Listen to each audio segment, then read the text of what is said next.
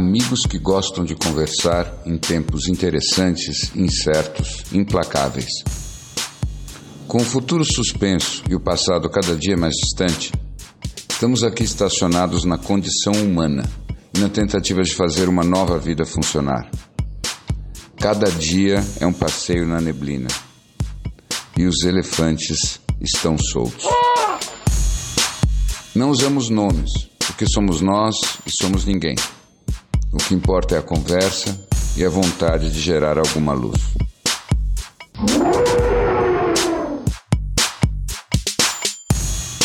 Isso realmente, eu acho que é, é a coisa que mais me impressionou essa semana, hum. que é a pandemia da agorafobia. Está tendo, é? Eu não percebi. Está tendo, ela é muito forte. É forte dentro das casas, é dentro dos escritórios. É, as dissidências são maciças entre funcionários, entre familiares. É aquela história, não existe uma unanimidade de percepção não, de medo, né? Não. Não, não tem como uhum. ser. Não. Não tem decreto não. que diga isso. Não tem como ser. Não, As pessoas, em três meses, elas foram, elas foram desenvolvendo seus próprios protocolos, né? Que elas Exato. acham seguro.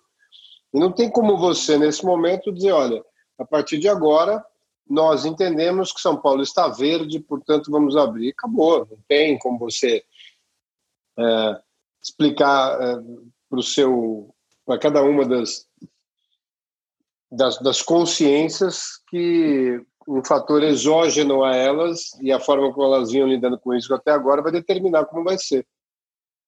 Uhum. Eu tenho refletido sobre isso e eu estou formulando essa questão da seguinte maneira. Talvez quando nós estamos circundados e e imersos na neblina, a grande aposta e a aposta mais importante não é o que fazer, mas é quando a neblina vai se dissipar. Porque. Eu... Pode falar, Gol, pode falar. Olha, eu, eu iria para um lado. Eu, eu, não, eu não apostaria nesse quando em hipótese nenhuma. Não, eu é... reforçaria a ideia de, de, de, trabalhar na sua lanterna para enxergar melhor a neblina. Veja, o que eu quero dizer com isso é, é, a aposta que você tem que fazer é qual é o risco que você corre. Isso é a mesma coisa de dizer que a neblina para você dissipou. Eu não nem acho que existe a mesma neblina para todo mundo. O meu ponto todo é que nós estamos nos encaminhando para um momento em que a vida está se desnudando como aposta. E você tem que apostar o tempo todo. E a pergunta única que interessa é: como você faz as suas apostas?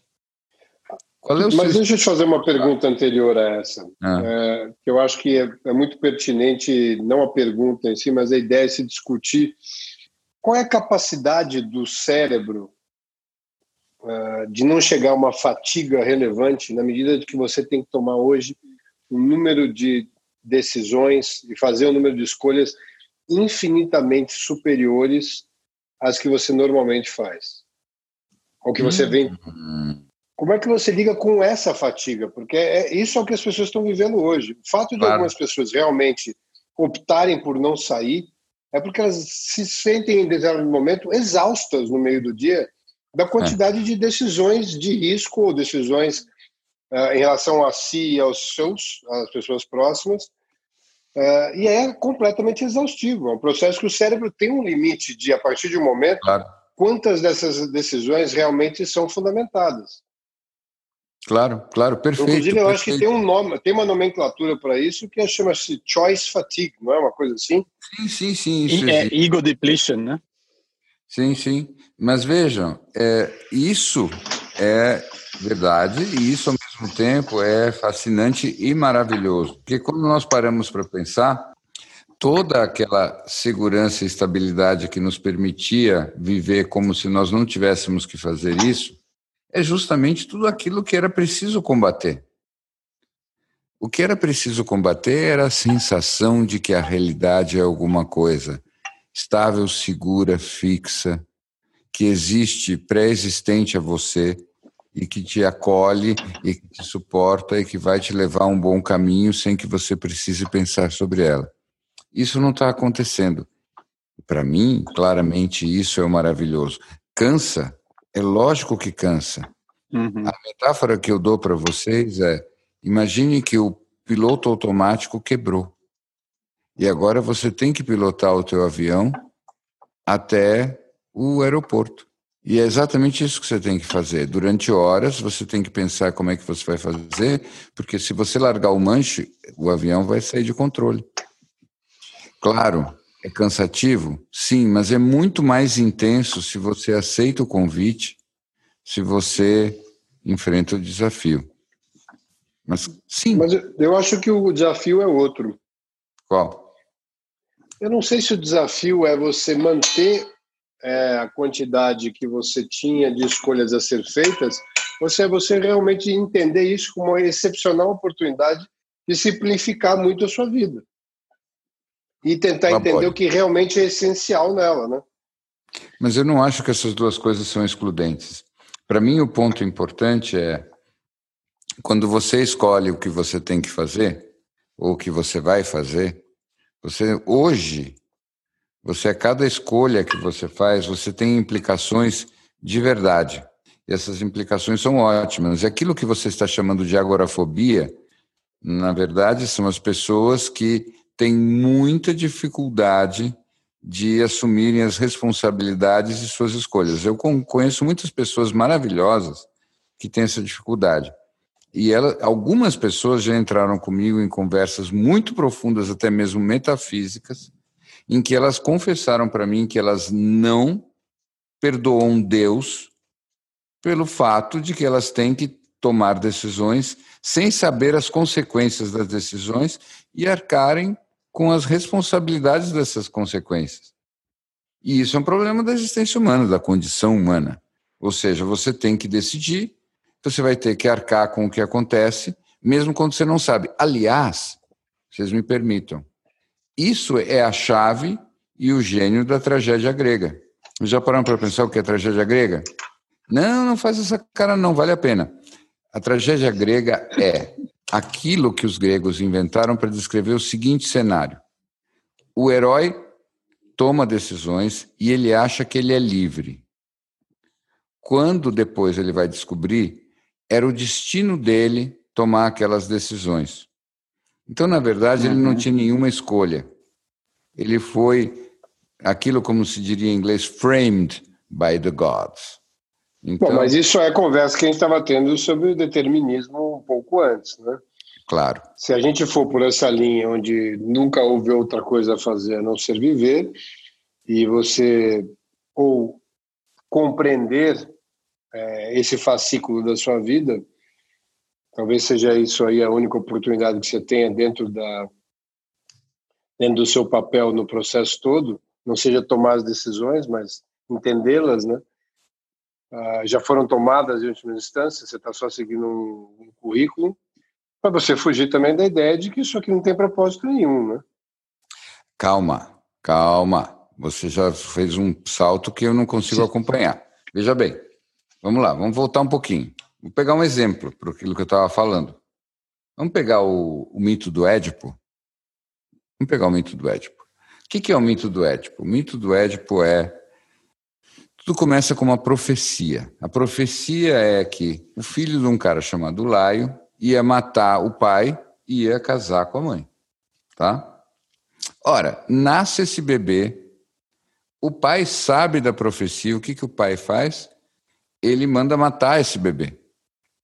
A mãe, morta de horror com essa alternativa, faz com que o bebê escape e seja adotado longe do reino. Muito bem. Esse bebê cresce sem saber nada sobre quem são o pai e a mãe verdadeiros dele. Quando ele já é um homem adulto, ele anda pela estrada. Ao andar por uma estrada, ele encontra um homem muito agressivo que diz: saia do meu caminho. Ele diz: mas por que eu preciso sair?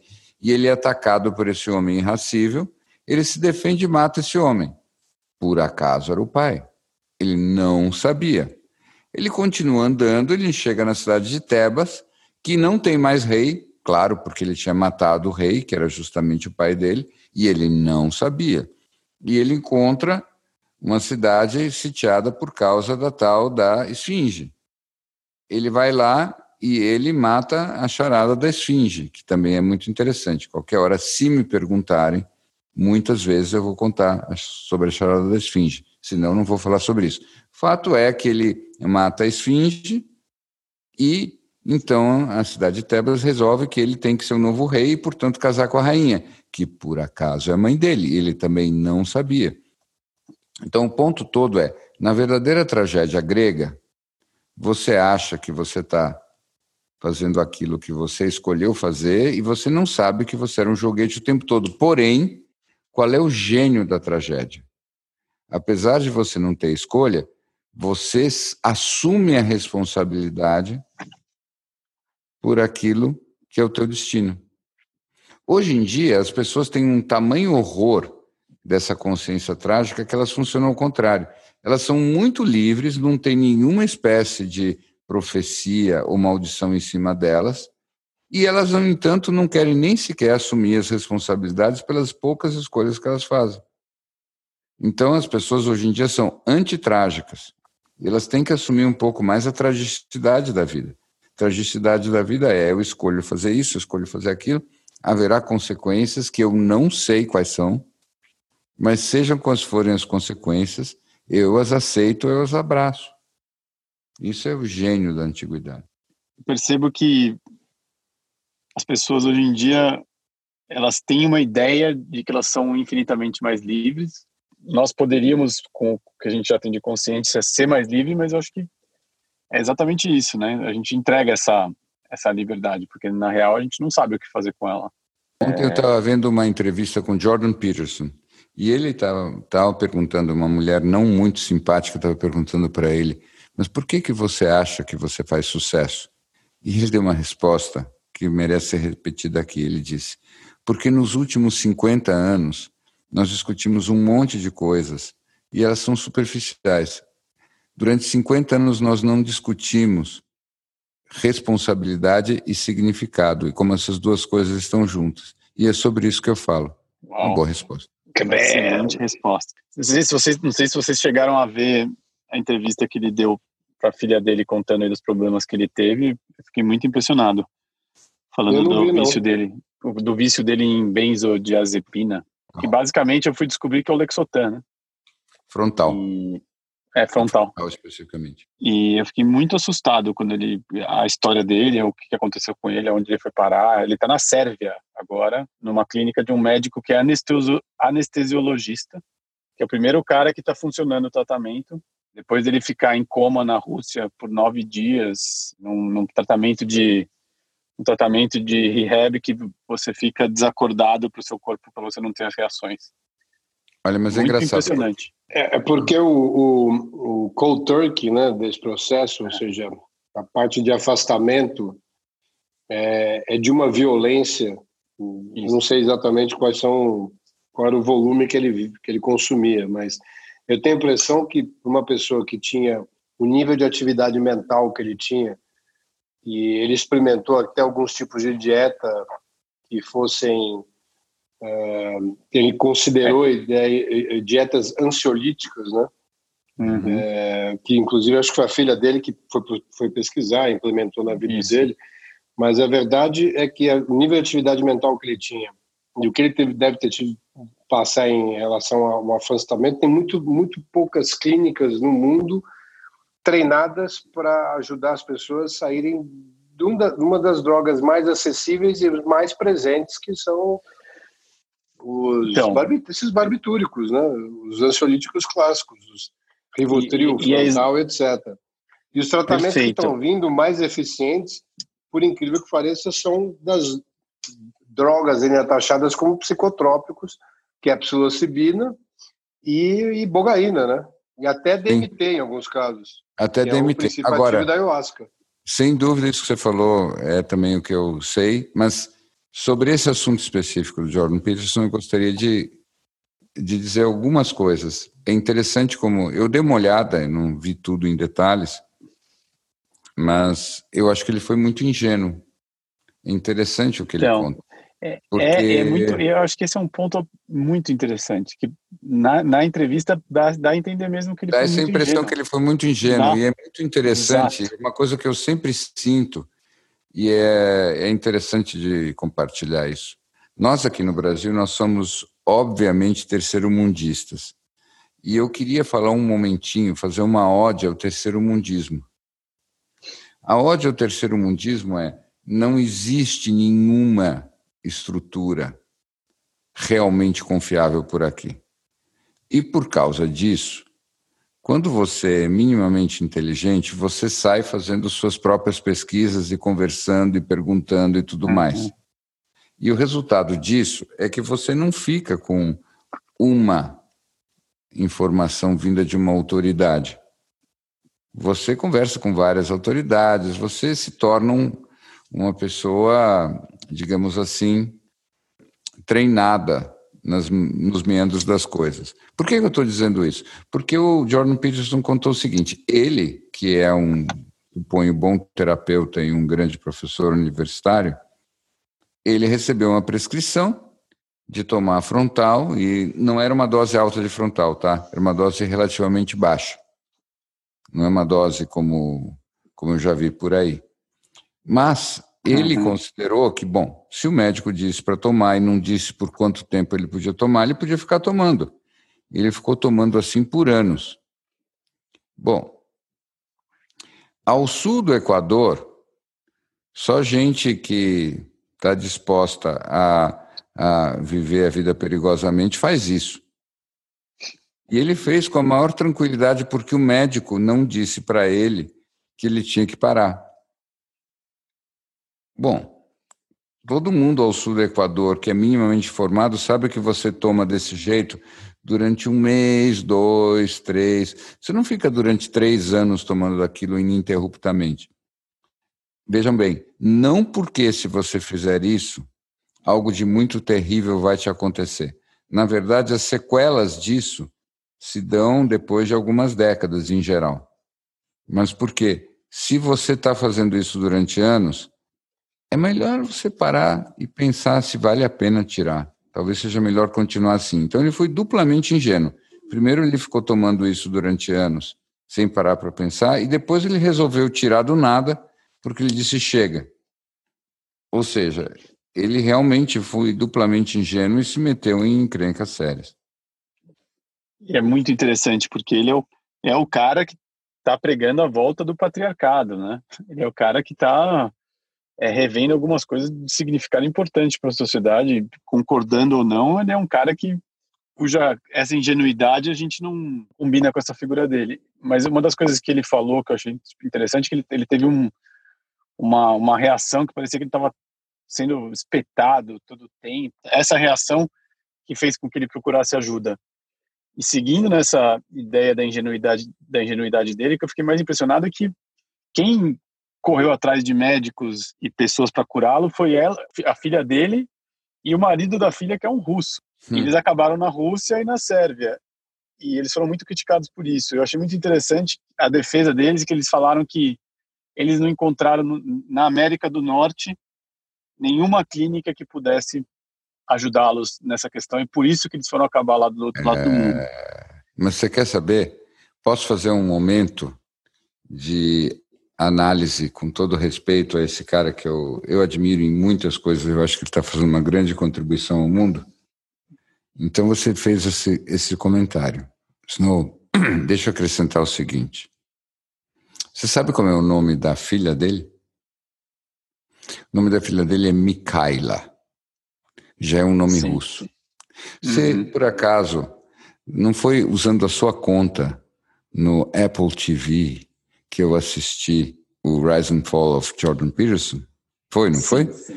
Muito bem. Uhum. Naquele documentário, que aliás é excelente, o que você observa? Que o, o ilustríssimo professor da Universidade de Toronto tem a casa repleta de quadros gigantes da, do realismo comunista soviético. stalinista soviético. Então, o nosso querido Jordan Peterson ele tem um fascínio absoluto pela Rússia no período stalinista. Dá o nome de Mikhaila para a filha, que por sua vez casa com um russo. Então, de alguma maneira, ele ia acabar numa clínica russa, quase soviética, para se curar de um tratamento que ele recebeu de um médico americano ou canadense, tanto faz, porque, com o perdão da, da imperfeição, talvez haja pouca diferença naquele ponto da, do globo que é Toronto.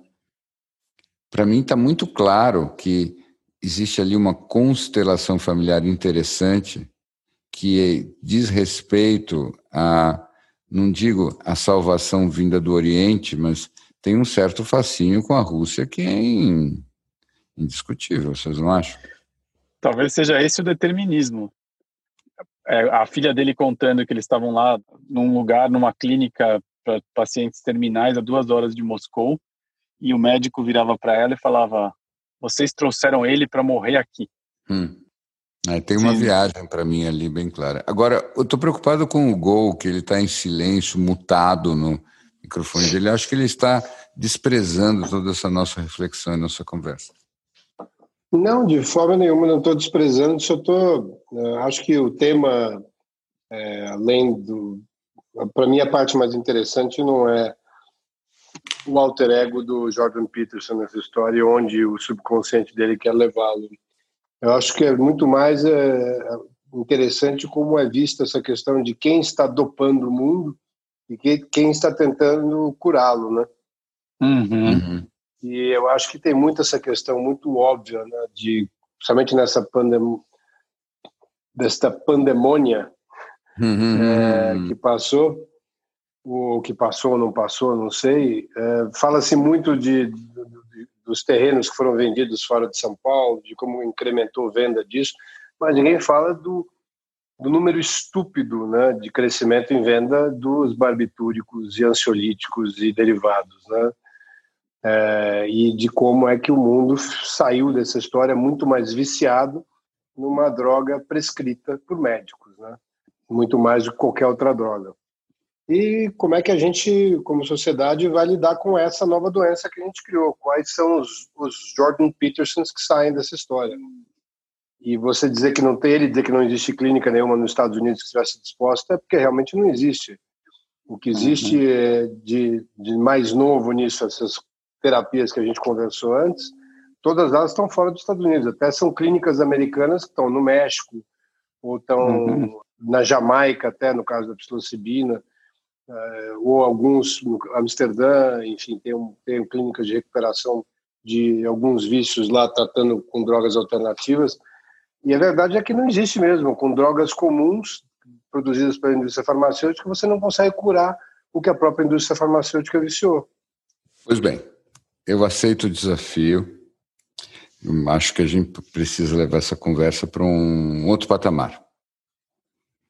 Eu acho que o patamar importante aí, é, acolhendo o teu comentário, é entender que existem substâncias que nos põem para dentro e substâncias que nos tiram para fora.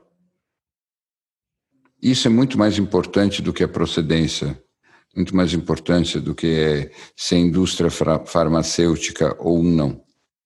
Então, tem um establishment mesmo que utiliza algumas substâncias que nos põem para dentro. Quando você toma um, um ansiolítico, o ansiolítico é alguma uma bênção para a humanidade. Qualquer pessoa que pense o contrário nunca precisou de um ansiolítico. Porém, o ansiolítico é uma substância que simplesmente nos ajuda a funcionar com a vida do jeito que ela é, do jeito que ela está. Ela é uma substância completamente conservadora. Agora, existem outras substâncias que elas têm uma outra vocação, que elas nos tiram. Elas fazem um movimento tipo Timothy Leary e nos fazem uhum. criar um, um turn-on, um tune-in e um drop-out.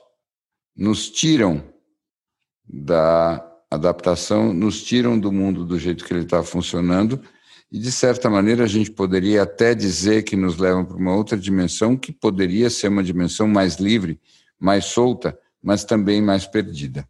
Então, nós estamos falando de, de substâncias que vão em direções diferentes.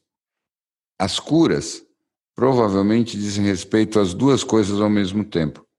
A gente precisa tanto de um caminho quanto de um outro caminho. A gente precisa de um caminho que desconstrua o que existe aí, assim como a gente precisa de um outro caminho que faça com que aquilo que exista faça sentido. Porque senão, do contrário, nós também criamos um exército de pessoas que estão supostamente melhores, mas completamente inadaptadas. Supostamente mais conscientes, mas completamente impossíveis de funcionar dentro da vida do jeito que ela é. Então, nós precisamos, eu acho, das duas coisas: as substâncias para cá e as substâncias para lá, por assim dizer. Mas, de qualquer modo, para mim, o que, que fica de mais importante dessa história? O que fica mais importante dessa história é nós não nos bastamos. Tá? Você estava comentando a respeito dessa crise toda que nós estamos vivendo e como aumentaram as, como aumentou o consumo disso e daquilo. E por que aumentou o consumo disso e daquilo? Porque, em geral, nós temos dificuldade de nos bancarmos com aquilo que nós já temos. Nós todos tivemos uma vivência de perda, vivência de perda de liberdade, de opções e tudo mais. E, sobretudo, como diz o próprio introito dos elefantes, nós temos uma perda da percepção de futuro. As pessoas estão sentindo assim que o futuro, cadê o futuro? E o resultado disso é que as pessoas estão se drogando mais por falta de futuro. Vocês não acham? Sem dúvida. Eu acho que a causa das pessoas se drogarem nesse período em especial, ou seja, é, ele não é nem questionável. Claro que está muito mais difícil de lidar com a realidade e não tem nem como uh, se questionar de como, em alguns momentos, principalmente como esses, um, um, uma droga como essa, um ansiolítico, melhora a qualidade de vida significativamente. É, só que, como o próprio Jordan Peterson disse, de, raramente o médico avisa qual é o período que você pode tomar isso, né? E, e uma vez que você experimenta aquele estado, é muito difícil de você tomar essa decisão muito tão assertiva de abrir mão dessa qualidade de vida para viver um período que seja curto de dor para poder abrir mão desse dessa ferramenta. E acho que a comunicação de como como isso é feito como chega para você, a forma como você deve entrar, o tempo que você vai permanecer e como você deve sair, não está em lugar nenhum. E independente de hoje isso ser controlado e todas as benesses que existem, eu acho que nós vamos lidar sim com um grupo significativo aumentado que teve que fazer uso disso pelas razões que a gente conhece, claro, uma realidade completamente diferente, mas não se fala muito da responsabilidade de como o que se vai, vai fazer para ajudar as pessoas a saírem disso. Né? Aí que eu fiz a ironia a respeito do terceiro mundo, porque eu nunca trabalhei com nenhum psiquiatra que tivesse dito assim: pode tomar barbitúricos mais de um mês sem problema. Então, assim, o, o período de tempo que você toma de forma segura e até benéfica barbitúricos de forma todo dia é um mês. Depois você tem que começar a desmamar, como a gente diz. Se você não desmama depois de um mês, você corre o risco de desenvolver justamente isso. Claro que tem gente que nunca desmama. E aí a gente faz um cálculo de custo-benefício. Mas o que eu acho que justamente foi ingênuo e surpreendente foi que o médico do Jordan Peterson não disse isso para ele.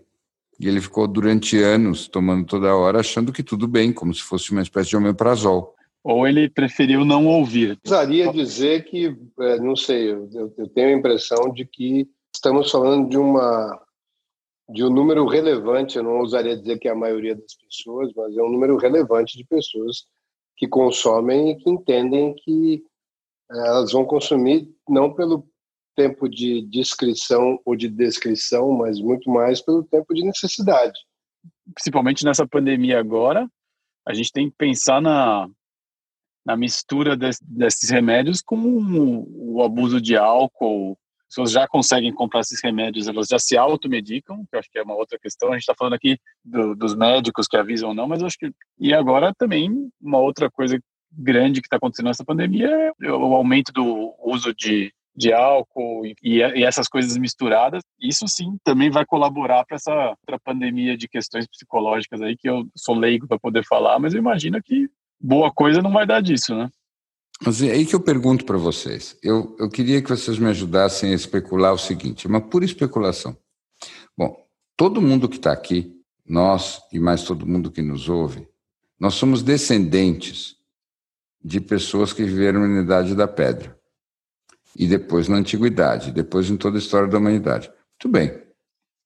Vamos voltar lá para trás, para uma época em que, sei lá, sei lá, vocês, nossos antepassados que estavam vivendo lá uma situação difícil na Idade uhum. da Pedra.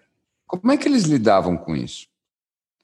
Por que, que nós sempre precisamos tomar alguma coisa ou fazer alguma coisa para aguentar a pressão do que está acontecendo? O que, que vocês acham que está por trás disso?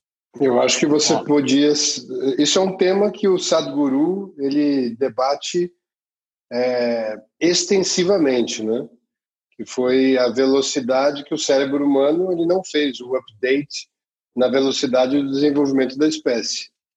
E você acha então que um, quando quando de repente tinha uma peste acontecendo na comunidade lá dos, dos, dos caras que viviam, sei lá, cinco mil anos atrás? Eu penso que uma visão menos científica e mais crédula, né? Eu acho que eles acreditavam que a peste era um demônio do mal, na idade da caverna devia ser um, uma coisa mágica que acontecia. Por causa da peste negra, as pessoas achavam que eram espíritos e alguma coisa que estava acontecendo ali.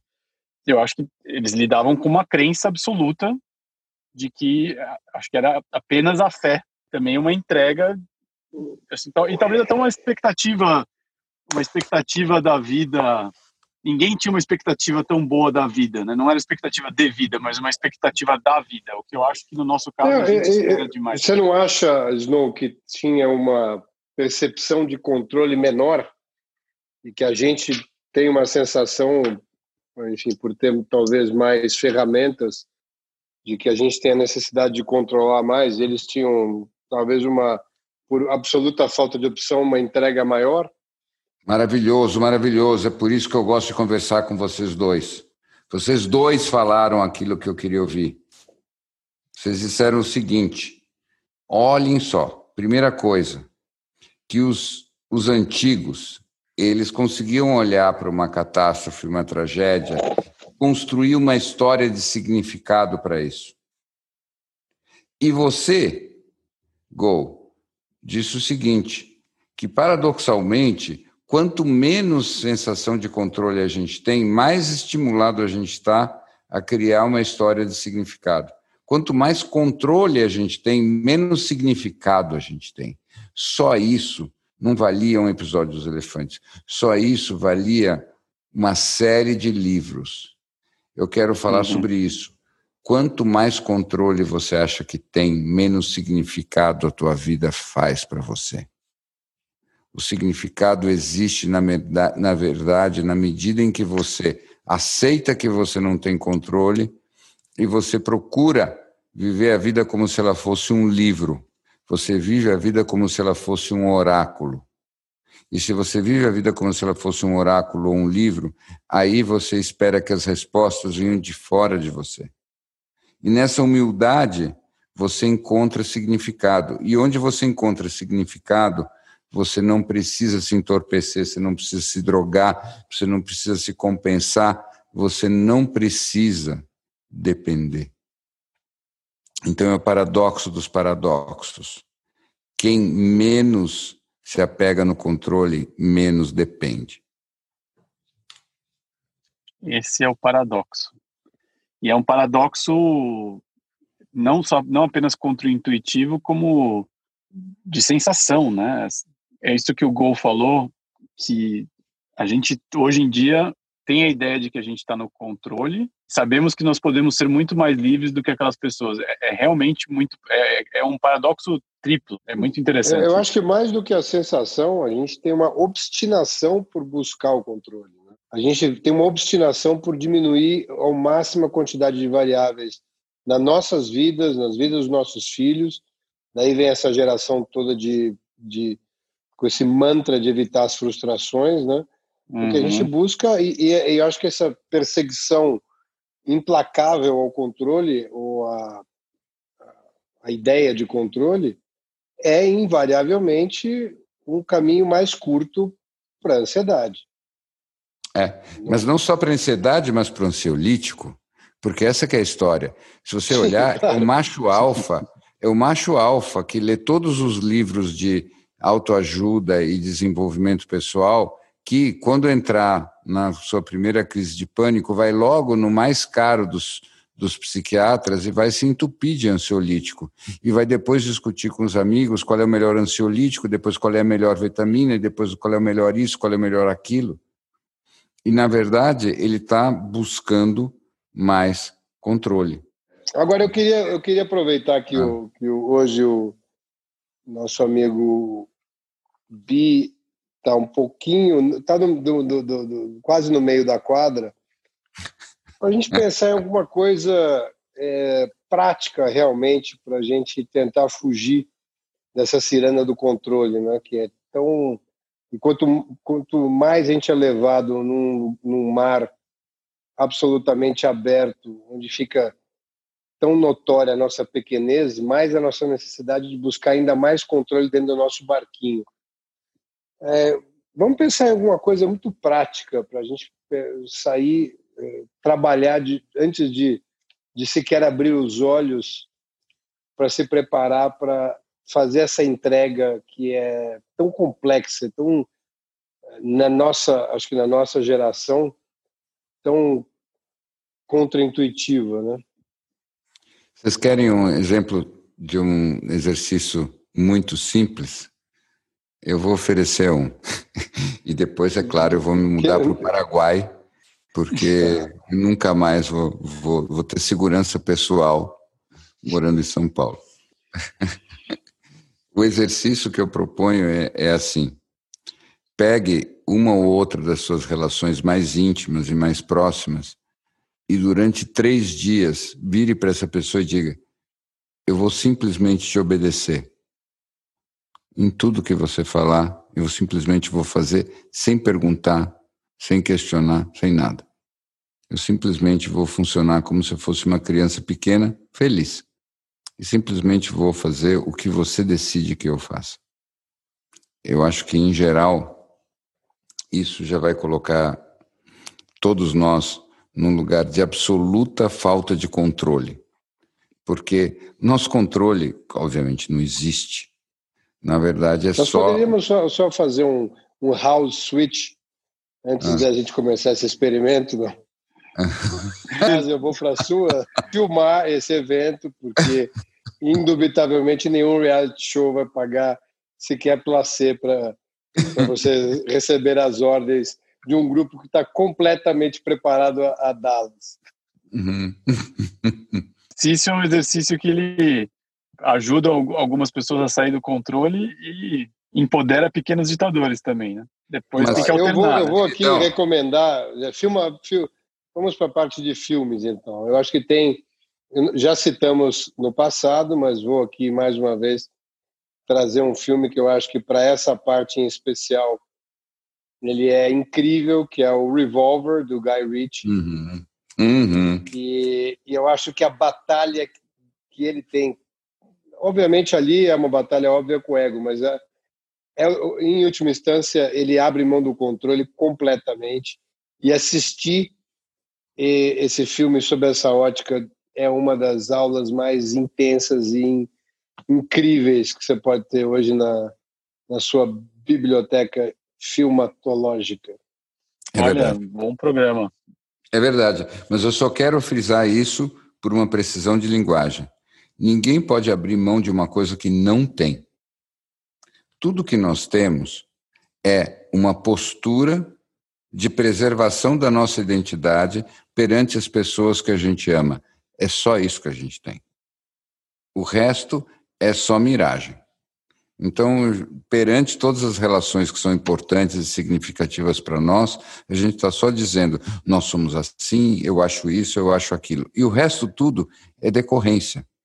Quando você pega aquela pessoa extremamente ambiciosa, que está lá ganhando zilhões todo ano e, e, ela precisa ganhar mais do que o adversário no mercado e não sei mais o que, ele está só dizendo: tá vendo, mamãe, você tinha razão, ou não.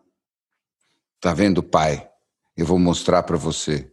Então, essas coisas é que realmente estão na base dessas fantasias de controle.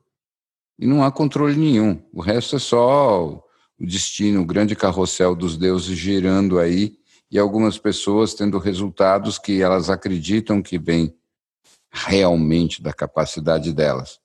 E é por causa disso que se vendem milhões de livros de autoajuda. Queria seguir uma derivada seguinte dessa ideia do controle. Uhum. Porque eu que sou um pouco mais leigo, a ideia do controle também não era só paradoxal na ideia do significado, mas ela, ela é paradoxal na operacionalidade da vida. Toda vez me pego nesse paradoxo do abrir mão do controle e seguir para frente que muitas vezes o controlar é você brigar por algum resultado, algum outcome que te interesse, que é a ideia de você conseguir controlar o resultado. O que eu entendo da vida em sociedade que a gente vive hoje, que se você não colocar muita energia e muita intencionalidade, é impossível que você consiga qualquer resultado. Uhum. Mas ao você colocar essa energia e ao você colocar esse resultado, você está controlando uma ideia de futuro. Não, não, não, eu... não, não, não, não, não, não. Então, é, é é esse, é, mas é exatamente esse isso. Esse é o ponto, esse lugar, esse lugar. É, esse é o ponto. Você precisa concentrar a tua energia, você precisa ter foco, você precisa ter intencionalidade, você precisa ter mira, você precisa se lançar e se arriscar. Mas não existe uma relação direta entre aquilo que você faz e o resultado que você vai ter. Existe uma correlação você tem que fazer a sua parte, porque sem, se você não fizer a sua parte, a maior parte das vezes não vai dar certo. Mas depois que você fizer a sua parte, tem um imponderável que não está na tua mão. Sim. E esse é o lugar onde a nossa cultura é muito cruel, porque ela tende a dizer que se você não tiver o resultado que você espera, é porque você não fez o suficiente. E as coisas não são tão simples assim. Você fazer a sua parte é um pré-requisito em geral. Mas isso não significa que ela vai levar ao resultado. E é por isso que eu digo que a vida é uma aposta. Mas você tem que fazer a aposta bem feita. Se você fizer a aposta mal feita, em 15 minutos você sai do cassino sem nada nas mãos. Sendo jogado pelos capangas. Mas para você fazer uma boa aposta, a gente volta ao grande fato que é você precisa saber quem você é. Muito bem. E, e só quando você sabe quem você é, você sabe o que você quer e o que você está disposto a apostar e quem você o que você está disposto você a perder. É. Quem você é ou o que você é? O que é você? Quem? Quem? Quem é só um nome. Eu sou bi, você snow, ele é go. Mas Ou uma atitude apenas. Né? O que é ser um elefante? O que um elefante pode? O elefante Sim. pode muita coisa. O elefante pode dormir só duas horas por noite. Isso. Ele pode levantar a tromba dele muito alto e farejar novos aromas, novos ventos que os outros não podem. O elefante pode lembrar de muita coisa, ele pode voltar para o lugar de origem. O elefante pode sair correndo e passar por cima de todas as coisas. Isso um elefante pode. Agora, quando você vê o que você é e tudo aquilo que você pode por causa daquilo que você é, você pode fazer escolhas. E aí a gente volta para o determinismo. E eu queria ouvir aquilo que você pensou sobre o determinismo, que estava no começo da conversa e nós não falamos. O que, que era? a gente conversava sobre uma série que você nos recomendou, né? Inclusive, uhum. Interessantíssima a série Devs, que fatalmente mudará de nome no, no, no, no Season 2. Uhum. Mas, de qualquer jeito, eu acho que o que desde os Vedas já se falava, ou se estudava, era justamente o quão. É a questão do livre-arbítrio, né? Existe o livre-arbítrio e se existe, qual é o seu papel dentro dele? A gente conversou ontem que, acho que o primeiro, não me lembro quem disse isso, acho que foi James, William James, não foi? William James. William James. A primeira ação uhum. como primeira ação do livre-arbítrio seria acreditar na existência dele. Uhum. Uhum. E é tão engraçado isso, porque imagina o contrário. A minha primeira escolha o livre-arbítrio é escolher que o livre-arbítrio não existe. Exato. Ou aquela frase fantástica do Matrix, que eu vou repetir três mil vezes até o dia que eu desencarnar.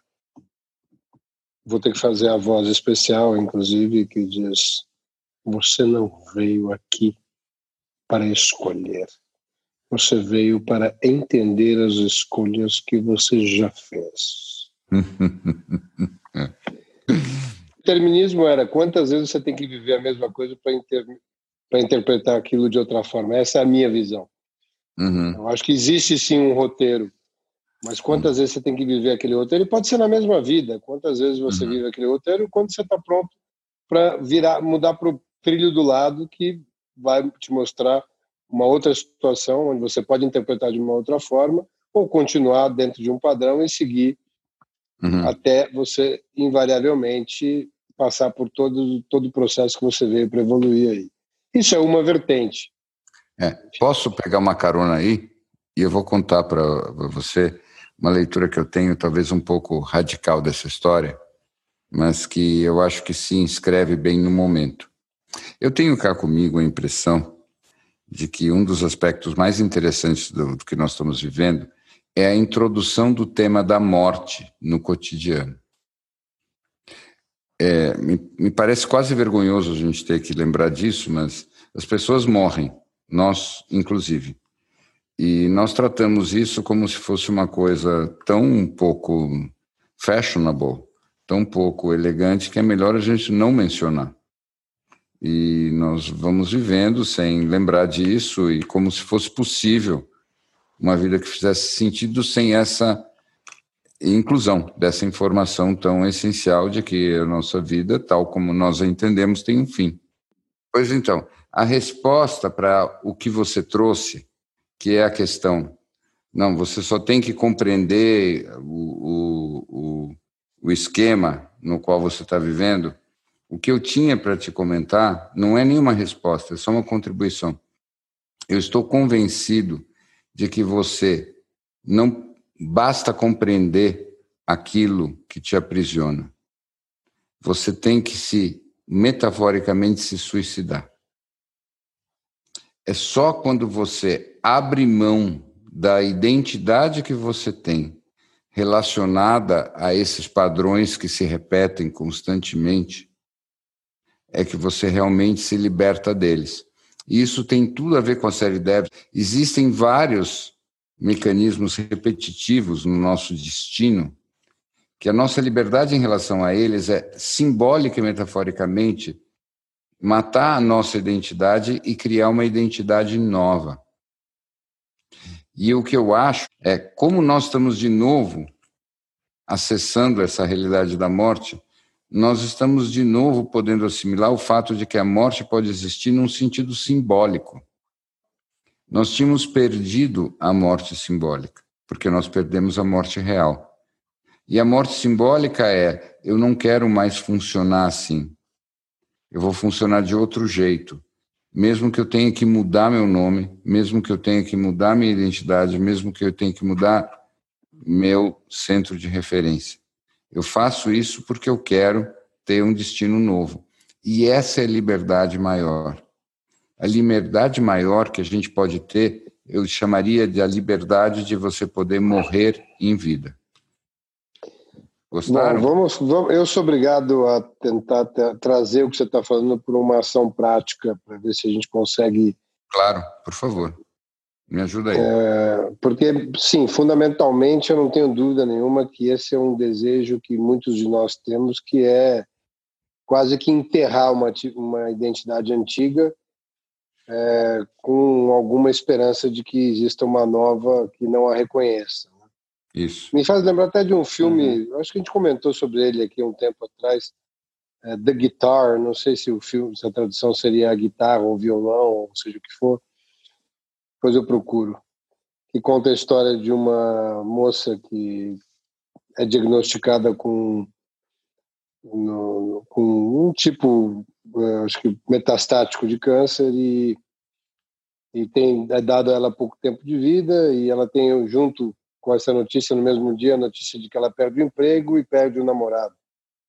E ela resolve basicamente viver naquele pouco período de tempo que ela tem tudo que ela sempre sonhou viver e, e absolutamente sem nenhuma nenhum receio de nem, sem medo nenhum de nada porque os dias dela realmente tinham sido anunciados como como próximos ao fim aí tinha um ou dois meses de vida não me lembro agora. Ela olha quanto ela tem na conta bancária e faz um, uma conta e diz bom eu vou viver essa vida. Talvez esse personagem que eu que eu nunca que eu sempre sonhei nunca tive coragem de viver e sem querer contar o final do filme, já dando spoiler, quando ela vai, depois de um tempo, voltar ao médico, o câncer não a reconhece mais. Hum. E ela é curada porque realmente aquela identidade morreu e com ele, com aquela morreu Sim. a doença. Sim. Uhum. Sim. E, e, eu acho que tem um pouco dessa vontade em todos nós e acho talvez essa pressão tão grande também querer matar essa identidade e ficar tão revoltado com a gente quando a gente tem a impressão de que não está conseguindo fazer esse movimento, né? E a gente discutiu como isso também é, é tão doloroso e, e, e tão contraproducente, né? Quando a gente se coloca nesse lugar de achar que não está indo para lugar nenhum, porque não morreu completamente a identidade antiga.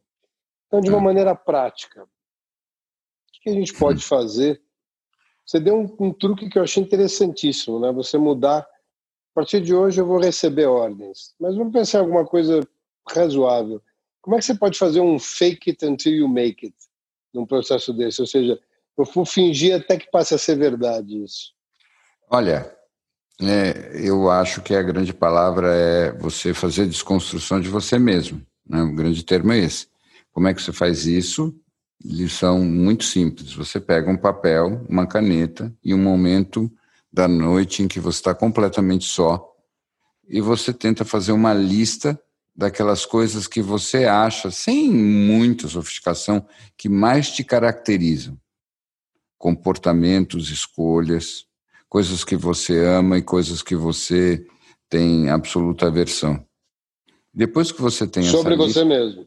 Sobre você mesmo, claro, expressões de você. Características da tua personalidade. Características, é, mas me, mais do que características no sentido abstrato, do tipo, é, ah, eu sou uma pessoa generosa, é mais coisas do tipo assim, eu odeio couve-flor, eu amo aquilo, eu sempre faço aquilo, eu nunca faço aquilo outro. Coisas bem concretas, aquele tipo de coisa que o teu partner comenta que você é assim. E aí, depois que você tem essa lista, você faz um mantra, uma pequena prece, olha para aquela lista e se propõe a sistematicamente inverter cada um daqueles elementos. Mas veja bem, aí você falou uma coisa que me confundiu um pouco. Por favor. Uma coisa que o teu partner diz que você faz é uma percepção dele a seu respeito.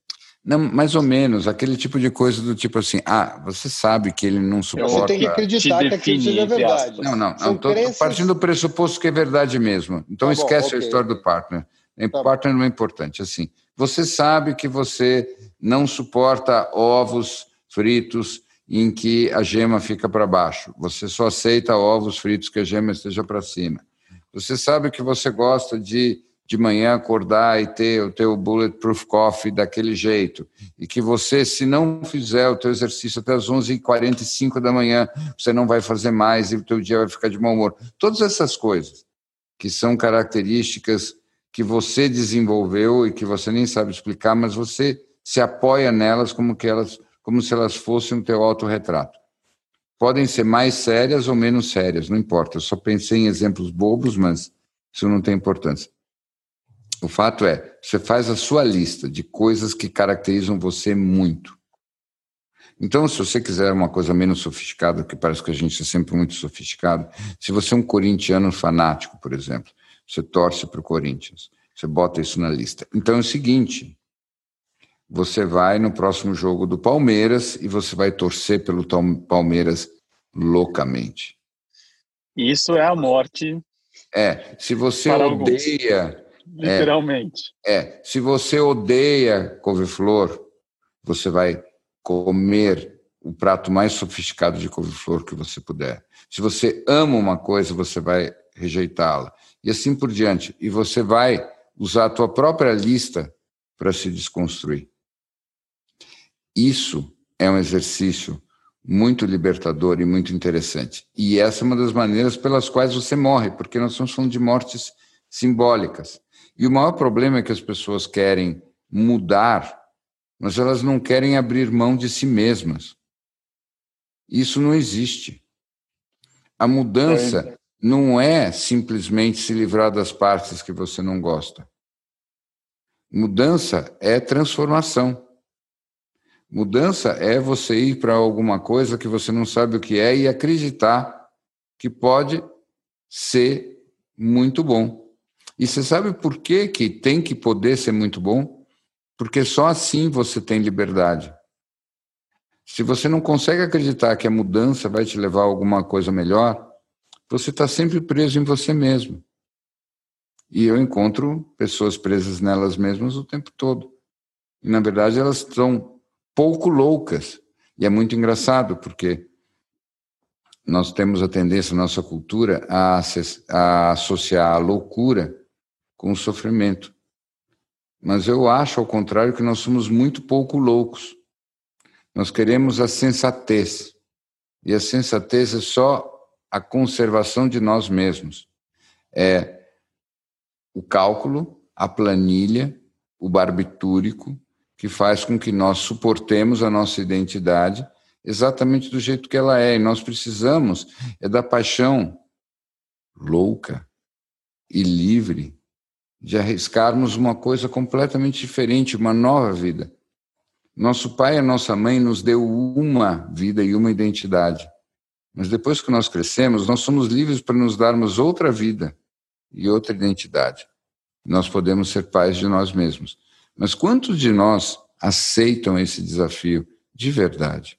Quantos de nós aproveitam o fato de que nós temos décadas e décadas e décadas para viver e vão se inventando ou reinventando várias vezes para explorar todas as possibilidades que a existência humana tem. Larry B. Hum. Aquele mesmo amigo que contou que a vida era rugby, ele me falou uma frase uma vez que é a seguinte: falou, a morte é algo muito importante para a gente chegar lá despreparado. é importante praticar. É importante praticar. Drop the mic and let's go. Let's go. Isso. Como é que é? Eu me perdi aqui. Repete, repete, repete para os não. Me veio, me, me veio um pensamento. A cocriação, meio... a cocriação da realidade a, a, a, partir do desenvolvimento da, da confiança, do trust, não é uma cocriação do outcome que você deseja é a cocriação do outcome que é melhor para você. Sim, sim, exatamente. Sim. Exatamente. Você não consegue criar a partir do desejo, você só consegue criar a partir de uma consciência superior que vem de você de um lugar que não é egóico. E é por isso. O que, que é o, o, aquele. aquele da, como é que chama? O, o, ficou conhecido o milagre. Não, não é o milagre, é o esqueci, enfim. Que é a história de você é, positive affirmations e não sei o que e tal. É, o do Secret. Coincidentemente, algumas das coisas que você vai desejar profundamente estavam no seu campo como necessárias uhum. para a sua vida. Uhum. E por uma pura questão estatística, algumas dessas coisas vão se manifestar. Mas a verdade é que na entrega profunda vai se manifestar, sempre se manifestará o que é melhor para você, mas vai te dar a segurança e a certeza de que aquilo realmente é o melhor para você. E isso é muito mais fulfilling do que você ter alguma coisa que você desejou. Porque você ter o que você desejou só te coloca de volta na ceranda dos desejos. Sim. Uhum. De Schopenhauer. Isso. Então, isso significa o quê? Que o importante na vida é você jogar o jogo com paixão, o máximo de intensidade e dane-se o resultado. Você precisa botar o máximo de intensidade no processo. O resultado, o que é o resultado? Se você tiver suficientemente intenso no teu processo, você não vai ter nem tempo de olhar para o resultado. Mas eu acho que nem, eu não sei se eu iria nem nesse, nesse nível de intenção. Eu iria mais realmente na, na no, no trust da certeza absoluta dessa força maior que respira, que, que energiza tudo que está à tua volta, que está presente em tudo que você vê, que você e esse essa inteligência maior que realmente sabe que aquilo é o processo e aquele é o processo uhum. que é melhor para você, independente de qualquer desejo. Então, é, eu acho é muito mais o desenvolvimento da confiança do que ter qualquer desejo, seja ele qual for, até o desejo de, de ter desejo, de não ter desejo. Eu concordo, eu concordo. Você está falando a mesma coisa na qual eu acredito. Essa intensidade do processo, ela não se dá a partir de uma intensidade do desejo. A intensidade do desejo sempre te leva a um apego ao resultado, a um apego ao objeto. Agora, o que você falou, não. É a verdadeira embriaguez mística, que não é do Campari, mas que é a embriaguez pelo invisível, que é a consciência que está por trás de tudo aquilo que gera a tua experiência de estar vivo. E é no nisso... fundo, no fundo, é a única certeza que você tem. Sim. Sim. É nessa hora que os elefantes se ajoelham para Meca. Never close your eyes anymore when I kiss your lips. And there's no tenderness like before in your fingertips. Go on. You're go on. trying hard not to show it, baby. But baby, can't you see that I know you lost a lot that long? são os piores back vocals que eu já tive na minha banda, viu? E aí, pessoal, aqui um anúncio daqueles urgentes tem potencial para mudar o mundo. Demorou, mas a gente está chegando no Instagram. A ideia é ter um canal que a gente possa trocar, bater papo, falar com os nossos amigos que agora já são do mundo inteiro, colocar umas novidades e alguns conteúdos diferentes. Passa por lá, segue a gente, manda uma mensagem. A gente adora receber feedbacks, sugestões, críticas e elogios. A gente ainda está aprendendo, versão beta total. Mas com a ajuda de amigos, a gente tem certeza que vai ficar super legal e vai ser o melhor lugar para a gente se encontrar para trocar ideia. E se você tiver qualquer dica, manda para a gente. A gente adora, inclusive esse anúncio aqui já é contribuição de uma amiga nossa de lá. Segue a gente, pra gente, a gente, a gente ainda tá aprendendo. Segue a gente. Se você quiser receber os próximos episódios dos Elefantes em primeira mão, passa no nosso site e deixe seu e-mail elefantesnaneblina.com.br. E obrigado por nos ouvir até aqui. Até mais.